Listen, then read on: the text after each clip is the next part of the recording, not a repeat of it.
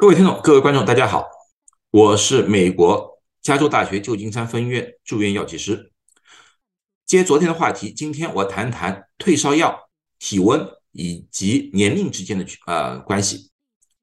昨天说了，对普通人来说的话，三十八度五以上，我们认为是发烧了。但是不同的年龄层，这个里面还是有些微的区别的。老年人一般新陈代谢缓慢。他们的基础体温就比成人要低一点点，普遍认为成老人比普通人的体温低零点五度。那么也就是说，普通人三十八度五以上，我们认为是高烧了。对有些老人来说的话，三十八度以上也许就已经高烧了。对于孩子恰恰相反，小孩子体积相对的比较小，而且他们的新陈代谢比较旺盛，所以他们的基础体温往往要比成人要高。所以，对一岁以下的，有些时候我们到了三十八度九，我们才用药帮他们降体温。那么，如何知道他们的基础体温？其实很简单，在他们没有发烧的时候，正常的时候，帮他们测量一下基础体温。那么，我们基本上就有一个大概的数值了。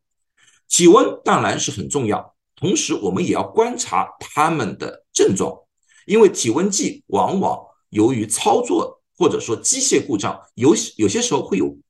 差错啊，所以我们对于小孩子来说的话，要观察他一下，看一下他们有没有萎靡不振、昏昏欲睡、出现打冷战的现象，这些都标志着他们的体温可能有些异常了。对于一些老人，特别年纪比较大的老人，我们要看他们有没有神志不清的情况。如果有这种情况的话，也有可能是体温异常了。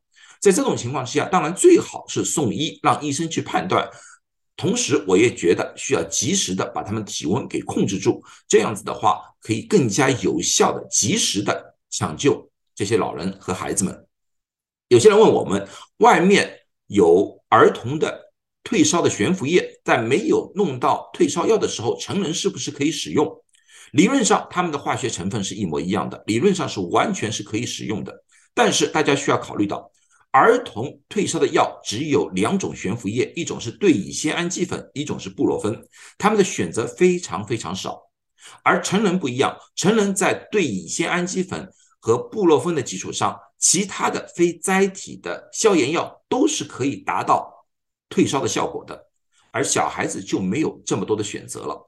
所以我再三强调，如果成人，哪怕能弄到小孩子的退烧悬浮液，也敬请大家把这些留给小孩子们。那么有些人说，那么小孩子你可以拿把药片或者胶囊碾碎了给他们吃啊？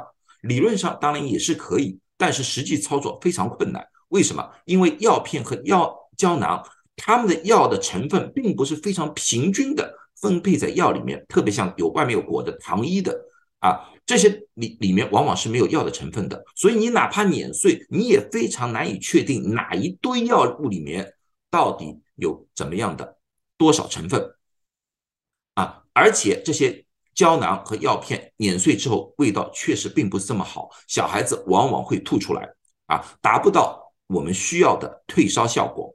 对于小孩子，当然我们还有另外一个选择，就是肛门的栓剂啊，如果能弄到的话，这也是一个。非常好的选择。最后再一次恳请大家，把这些小孩子用的悬浮液留给孩子们啊，大人尽量去寻找其他的药片、胶囊或者药丸。